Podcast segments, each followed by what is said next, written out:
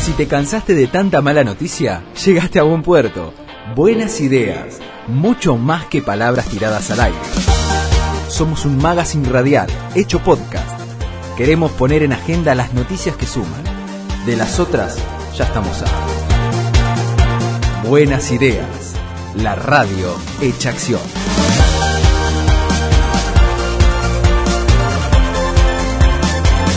Ya estamos en comunicación telefónica con nuestra segunda invitada de la mañana, quien gentilmente se suma a Buenas Ideas, a este estudio, a este programa, la señorita Carolina Casielo, ella es parte de Fundación Trabajo Feliz. Eh, Carolina, te vemos bien, vos no nos estás viendo quizás, pero nosotros te vemos perfecto. Eh, gracias por atendernos. Hola, ¿qué tal, Ale? ¿Cómo estás? Buenos días a todos. Buenos días, buenos días. Le, explico a la gente por qué ella no nos ve. Bueno, por una cuestión, no sé, técnica acá, ella está saliendo desde Skype, desde su casa. Nosotros te podemos ver porque podemos dividir las pantallas eh, aquí en la radio, pero vos no nos podés ver. Pero bueno, no importa, después te vas a ver. Después te paso el link y te ves todo lo bien que salió. No, pero me, veo, me veo porque estoy viendo la radio ah, en este momento. Bien. A través de. Perfecto. Quizás ahí ves que tu boca anda con un poquito de delay, pero bueno, está saliendo bien. Bueno, Caro, bueno, eh, sí, sí, Perfecto. Em, tiempos nuevos, ¿no? Tiempos nuevos, tiempos, digo, la vez pasada alguien me preguntaba si habíamos vivido una situación así. Yo dije, yo de los años que tengo, tengo 53, eh, nunca los hemos vivido. Y si uno mira para atrás en la historia, que me gusta bastante, así, eh, bueno, nos tendríamos que remontar a pandemias de, qué sé yo, del siglo pasado o más allá, donde, este, se puede llegar a buscar algo, algo similar, pero eh, creo que en este tiempo, en tiempos de globalización, donde la comunicación eh, vía eh, los transportes, digo, vía aérea, son tan fáciles para algunos, pero bueno, en realidad son tan fáciles, esta pandemia ha viajado de una manera tremenda y ha afectado nuestra vida diaria y ha afectado eh, también nuestro trabajo, que tiene que ver mucho con, el, eh, con uno de los propósitos de la fundación. Eh, y entonces yo le puse a, este, a, este a esta pequeña charla trabajo, aislamiento y felicidad. ¿Cómo hacemos para combinar todo esto? La verdad que es un desafío enorme. Estuvimos todas estas semanas trabajando eh, con, el equipo que, conformamos este sueño que es la Fundación Trabajo Feliz, que eh, bueno, es una, una, propuesta que pensamos hace mucho de, de, poder estudiar un poquito más científicamente cómo hacemos las personas para, para ser más felices, para generarnos bienestar, para provocar estados anímicos saludables y trasladar esto al, al trabajo. Eh, y bueno, es en sí mismo ese, ese espacio es un espacio que, que, nos promueve la felicidad de todos los que estamos ahí voluntariamente, es un voluntariado completo, no tenemos ningún tipo de, por ahora, digamos, de, financiamiento, este, y hacemos con, con expertos, gente, investigadores, investigadores del CONICET, y bueno, nos reunimos a, a pensar y a reflexionar más allá de lo que paralelamente cada uno hace con su profesión, eh, que está relacionado obviamente con el tema, eh, pero bueno, después en forma particular eh, trabajamos también como consultores, o en mi caso como, psicóloga, como coach, en, en, los temas que tienen que ver con, con el bienestar en el trabajo. Y es una, un enorme desafío sostener esto de seguir pensando en la, en la felicidad en manera seria, ¿no? Esa es nuestra propuesta, ser muy rigurosos, saber que hoy el estudio de, la felicidad como un,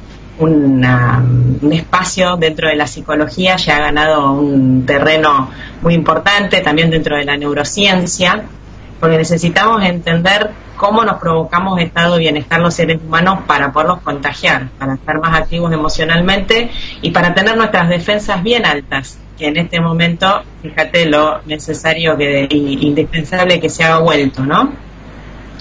Y empezar a entender que, la felicidad no tiene nada que ver con estados eufóricos de alegría, puede estar vinculado con la emoción de la alegría, pero no necesariamente eh, para ser feliz yo tengo que estar todo el tiempo eh, en un estado así de, alegría completa. Yo puedo ser feliz y estar preocupado, puedo ser feliz y estar triste en algún momento haciendo un duelo por alguna situación en particular o como nos está pasando ahora, que necesitamos hacer algunos duelos de nuestra rutina, de nuestra continuidad, de, las cosas a las que estábamos acostumbrados. Y sin embargo, eh, la felicidad como, como una condición humana interna que yo voy construyendo el día a día, en mi caso particular la he asociado siempre a tener un propósito, un propósito en la vida y bueno, he desarrollado una metodología de coaching para que las personas encontrando su propósito personal, plasmándolo en el trabajo, puedan ser más felices también, ¿no? Entonces, creo que si, que si conectamos con esto, el aislamiento nos sirve un montón, porque tenemos un poquito más de tiempo para, para ponernos a reflexionar en algunas cosas, digamos. Yo pensé como dos, dos ejes para charlar con hoy. Cuestión más profunda, que tiene que ver con esto, con lo que empezamos, y después algunas cuestiones más de superficie, pero que son como más operativas este, y que son necesarias también a lo mejor tener en cuenta para, para el día a día en, esta nueva versión de trabajo que, que todos estamos teniendo, ¿no? Interesante es también esto lo que planteabas y luego vamos a estos dos puntos que vos ya empezaste a desarrollar, que felicidad no tiene que ver con ausencia de tristeza, de preocupación, eh, eh, aquellos que, mm, que, tenemos fe, digamos, eh, se habla mucho de algo que se dice que es un poco más profundo, que tiene que ver con el gozo, ¿no? Algo, algo mucho más interno, que no tiene que ver solamente con estar todo el día sonriendo, riéndonos, diciendo chistes, eh, mandando memes, como es ahora que están buenísimos algunos. Digo, tiene que ver con una cuestión interna, ¿no? Con algo, con estar a veces eh, satisfecho con uno mismo, con lo que uno es, con lo que ha alcanzado. Y bien dijiste vos, en este tiempo, un tiempo en el cual muchos, a muchos nos ha tocado quedarnos en casa, eh, y tenemos tiempo, que a veces parecería ser que hay personas que le escapan al tiempo o a tener tiempo, porque el tener tiempo también te lleva a pensar, dijiste vos, a reflexionar, y te lleva a conocerte más y por ahí a conocer que para muchos que no pueden salir a consumir, que no pueden salir a los shopping, que no pueden salir a lo que fuere, para muchos hay un tremendo vacío estando solos. Entonces ahí ya, bueno, ya ahí, están ustedes, los psicólogos, y este, pero digo, hay algo que esto también nos enseña, ¿no? A, a, estar mejor con nosotros mismos y estar mejor con nuestro entorno, que en estas semanas para muchos se circunscribe a uno a otros a dos, en mi caso a cinco más, pero digo, este, ayer te contaba cuando te convocaba que había abierto la ventana, la, tengo abierta generalmente la ventana de casa, eh, del comedor, donde está la compu, y yo estoy en una casa, entonces da bien a la calle. Y una mamá pasó hablando con un vecino, había ido de compras, tenía el bolso y decía, estoy me tienen loca, me tienen loca. Hablaba de sus hijos.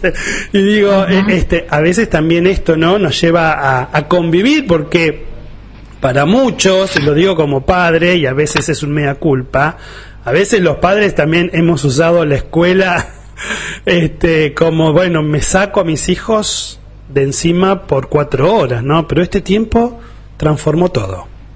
Mm. Yo creo que justamente el, enorme desafío pasa por eh, retomar algunas cuestiones, ¿no? Salir de la rutina, como te decía antes, nos pone en crisis porque la rutina nos da cierta seguridad. El orden de una rutina preestablecida nos da cierta seguridad y cierta estabilidad. Cuando la perdemos, entramos en un campo de lo desconocido. Y, y hoy por hoy estamos en un amplio campo de lo desconocido, que es una incertidumbre completa y eh, una incertidumbre respecto de cuestiones que no dependen de nosotros ampliamente, como es el tiempo que va a durar esto, los científicos que van a desarrollar las, las soluciones.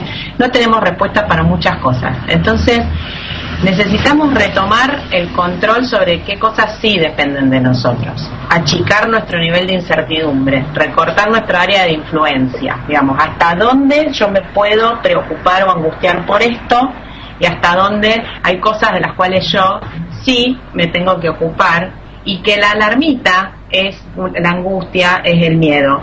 No, temerle también al procesar ciertas emociones negativas, ¿no? Esto que pareciera como que eh, el estudio de la felicidad o la psicología positiva, que es el campo de acción donde yo me manejo, pareciera como que está siempre negando las emociones negativas y no es así. Las reconoce como, como una fuente necesaria, que no son negativas, las emociones son, las emociones son, existen y después algunas son funcionales para unas cosas y otras son funcionales para otras. Lo que pensamos en la psicología positiva es ampliar el abanico de emociones, que además de enfocarnos en aquellas a las cuales hasta ahora estuvimos más enfocados, que pueden haber sido el, este, el, miedo, la ansiedad, la angustia, eh, bueno, algunas otras eh, emociones, digamos, de estas que, que por ahí pensamos que son negativas y no es así. Hoy, si necesitamos expresar nuestro miedo, necesitamos expresar nuestro agotamiento, necesitamos expresar esta eh, sensación interna de, angustia, bueno, reconozcámosla como una alarma, pero no nos quedemos en eso, ese es el gran desafío. Decir, bueno, esto ¿de qué me está advirtiendo? ¿Qué cosas tengo que pensar que sí dependen de mí? Que, que sí están bajo mi control. Nos sirven también mucho para separar, para ordenar, ya que estamos aprovechando para ordenar el espacio físico, empecemos a ordenar un poquito internamente, ¿no? Decir, bueno, tener más tiempo pareciera que nos contacta con todas esas emociones internas que no queremos. Entonces empecemos a recibirlas, a alojarlas y a decir, ¿qué es lo que me estás queriendo decir? ¿Por qué estoy tan cansada? ¿Por qué estoy tan agotada con los chicos? Eh, ¿Está mal sentirme así? Eh, ¿Te estás sintiendo así? No, le pongamos juicios de valor, sino digamos, bueno, ¿qué otra cosa puedo hacer para dejar de sentirme así? Digamos, no quedarnos en eso, sino que sea una alarma que sea una especie de lucecita roja que se nos prende para ver el paso siguiente. ¿No será que tengo que transformarme yo para adecuarme a esta nueva rutina? ¿No será que tengo que conectarme con la posibilidad que la vida me dio de ser madre? ¿No será que tengo que mirar un poquito para afuera y ver cuántas otras mujeres habrían querido tener a sus hijos hoy cerca y a lo mejor por condiciones de que se han quedado varados en otro lugar o lo que sea los tienen lejos? ¿Qué pasa con este niño que hoy es niño y que siento que me carga emocionalmente? Me proyecto a futuro y digo, ¿cómo voy a hacer para que esta experiencia le sirva para, para cuando sea adulto? ¿no? Empezar a incorporar ante la, la, emocionalidad que no nos gusta o que no nos genera como mucha funcionalidad, volverla funcional y transformarla en otra cosa.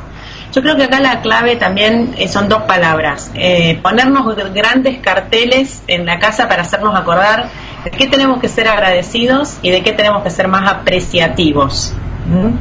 La apreciatividad es una habilidad que, plantea eh, una, colega coach, Laura y Santa, que me parece muy buena la, propuesta, que es la habilidad de reconocer y valorar lo que tengo, ¿no? Y mm, es, es, eso sí depende de mí, eso sí depende de mí. Y, puedo hacer un ejercicio, tengo una oportunidad única en la vida de, poder eh, ir componiendo esta nueva información dentro de mi cerebro, vaciar tanta información que me llega eh, demasiado contaminante y empezar a poner información rica y nutritiva que es la la que tengo que construir en relación a lo que me rodea, ¿no? Y esto es un trabajito, es otro trabajo, hay que cambiar la rutina y no es fácil. Qué bueno, qué bueno, ¿no? Ser agradecidos, ¿viste? Porque la realidad es que el ser humano siempre se queja. Siempre nos quejamos, todo nos cae mal, que si llega tarde el transporte, que si llega rápido, que si me saludó, que si no me saludó, que si llueve o si hace calor, y sí, después si llueve y, y viene la humedad y nos vamos a morir de calor. Uy, cuando venga el frío, ¿cómo vamos a hacer? Pero al calor tampoco lo soportamos. Digo, tenemos una, una, una manía de quejarnos por todo. Y apreciar es la otra, es, es la contracara. Hay que entrenar todas estas habilidades. Las otras nos vienen por defecto, Ale. La capacidad de ser críticos con la realidad y de temerle a la realidad y de angustiarnos por la realidad nos viene por defecto porque es un, funcionamiento casi diría biológico que tenemos para prestar atención, nuestro cerebro presta atención a aquello que le resulta una amenaza y nos lo recalca con muchas, este, con mucho detalle. Ahora, lo que no le resulta una amenaza, como no lo es y no le genera ningún problema, porque no hay nada con lo cual tenga que defenderse, no le vuelca la atención. ¿comprendés? Por eso es tan propio del ser humano eh, de estar atento a más, digamos, no todas las personas, hay muchas personas que esto también lo tienen muy incorporado, ¿no? La posibilidad de ser apreciativos, agradecidos, optimistas. pero en la mayoría de los casos nos pasa porque es un funcionamiento que necesitamos para nuestra supervivencia. Lo otro, como no lo necesitamos tanto para sobrevivir, hasta que lo empezamos a necesitar, como ahora, no le venimos prestando atención. Y hay que entrenarlo. Así como tenemos que cambiar la rutina y, y tenemos que seguir ejercitando el cuerpo como sea dentro de nuestra casa, que sea unos, minutos, hacer algo, tenemos que empezar a, entrenar nuestro cerebro para, para, para poder eh, encontrar esta información que necesita para, para poder reacomodarse, porque si no todo lo que nos viene desde afuera eh, realmente es este, tan incierto que, se vuelve una amenaza muy grande y se vuelve algo que, que, que nos provoca, digamos, eh, estados internos que no son los necesarios. No ser realistas obviamente, seguir informados, obviamente, pero también buscar aquellos entrenamientos y prestar atención a, las otras cosas en las cuales no estamos acostumbrados, porque no, no, no, simplemente es eso, no hemos sido entrenados para esto. También pienso que hay una cuestión idiosincrática, ¿no? hay algunas culturas que somos como más críticos, más, más tangueros, como en nuestro caso, más, más melancólicos, y otras culturas que ponen el foco a lo mejor en aspectos más eh, más, más, más optimista. Mi papá siempre me decía que si estuviera ahora, eh, en, estos momentos eh, este, uno extraña mucho más también a los seres queridos, ¿no? Los que se fueron, eso es otra cuestión. Entonces, bueno, también hay que hay que tomar en cuenta que, que, son procesos que a lo mejor habíamos dejado en stand-by, distraídos, y, y, bueno, ahora tenés como un poco, en este acomodamiento de rutina, tenés más disponibilidad para interna para eso. Y siempre cuando venía a, yo o alguno de mis hermanos a decirle algo que no le gustaba o no estaba de acuerdo, eh, nos decía, em, si venís con una protesta, venís con una propuesta. Y te, juro que la pensabas tres veces antes de ir a, decirle algo, a reclamar algo o a hacerte el, que... Porque la verdad que te la super validaba la propuesta, a la, a la protesta, pero siempre y cuando tuvieras una propuesta para para ver cómo lo podíamos cambiar eso que no nos gustaba. Y fue una de las cuestiones que a mí también me, marcaron muchísimo y que hoy eh, me ayuda mucho a ayudar a otras personas, esa frase. Qué bueno esto, ¿no? Y creo, lamentablemente tenemos que cerrar acá, pero me quedo con esto último, ¿no? Qué, qué sabios eh, son o fueron aquellos que todo que ya no lo tienen nuestros padres, nuestros mayores, ¿no? Eh, cuando a veces uno fue joven y no quería escuchar porque te cansaba, porque uy, siempre con lo mismo, pero en el tiempo y en la distancia me dice qué sabios que fueron, ¿no? En lugar y este creo que es el momento para menos protestas y más propuestas, porque de esto se trata, ¿no? Así vamos a salir adelante, con propuestas que nos animen y nos saquen. Y digo también, no tengo mucho más tiempo porque tengo otra entrevista, pero eh, digo también esto que tiene que ver, y ya te vamos a volver a convocar, Caro. Total, mientras esto dure, vos vas a estar en tu casa y nosotros acá. Por supuesto. Este, tengo acá preparada un montón de cosas de relación específica al trabajo. Eso, bueno, eh, bueno, y entonces ya casi, casi te diré que a lo mejor el sábado que viene te volvemos a hinchar. Pero con respecto al trabajo, decía, digo, este es un momento en el cual también para muchos es eh, eh, come, comienzan a valorar el trabajo de otra manera. ¿Por qué? Porque les falta porque no pueden ir y porque saben, si, si, somos conscientes y no somos inconscientes, sabemos que ninguna empresa sin trabajar subsiste y si las empresas no subsisten, nuestro trabajo tampoco. Aquellos que se están quejando porque, uy, este, a lo mejor si se termina la cuarentena tengo que volver al trabajo. Gracias a Dios, porque si no, ¿dónde va el país, no? Pero bueno, como esto va para largo también, creo que esto también nos ayuda a valorar el trabajo que tenemos. A, valorar, a reconvertirlo, activarnos como lo que decías vos recién antes de, funciones que estaban un poco retrasados en la actualización, ponernos a full a revisarnos y a volver a conectar con el propósito de nuestro trabajo para, para inventar nuevos trabajos como el que propuso Fernanda, que es increíble la cantidad de trabajos nuevos que sabíamos que venían en los próximos 5 o 10 años y ya hoy ya empezaron a, activarse nuevos trabajos que hasta hace una semana atrás eran impensados. Hay muchísimo para hablar de esto y para ser optimistas en relación al, al trabajo, que es una de las cuestiones que tanto nos nos eh, miedo nos generan. Hay un montón de variables que no dependen de nosotros en relación al trabajo, como vos dijiste, pero hay un montón de variables que sí dependen de nosotros y eh, bueno, un poco lo que yo cuento en mi libro, ¿no? Y rumbo al trabajo feliz tiene que ver con, con construir una nueva versión de mí mismo con el trabajo y creo que llegó el momento. Yo lo, lo hablaba como algo que iba a pasar dentro de mucho tiempo, hace cuatro años atrás y llegó mucho antes de lo que yo creía, esta necesidad de reconvertirnos todos. Eh, así que bueno, dale, sábado que viene cuando vos me digas, seguimos hablando de este tema que, que creo que va a ser de mucha utilidad para muchos. El sábado que viene seguro te convocamos ya, vamos a hablar sobre el trabajo, que creo que es un tema importante para, como bien dijiste vos, repensar, reconvertir y darnos cuenta de lo que tenemos y apreciar lo que tenemos. Caro, un gustazo como siempre charlar con vos, eh, nos estamos escuchando y cuando nos veamos nos daremos un abrazo. Chao, gracias. Cómo no, cómo no. Gracias, gracias a toda la audiencia y gracias por este espacio. Un cariño, suerte. Chao, chao, gracias. Carolina Casielo, iniciadora de esta fundación Trabajo Feliz. Hasta acá llegamos por ahora. Pero esto no termina. En el próximo episodio habrá muchas más buenas ideas por compartir.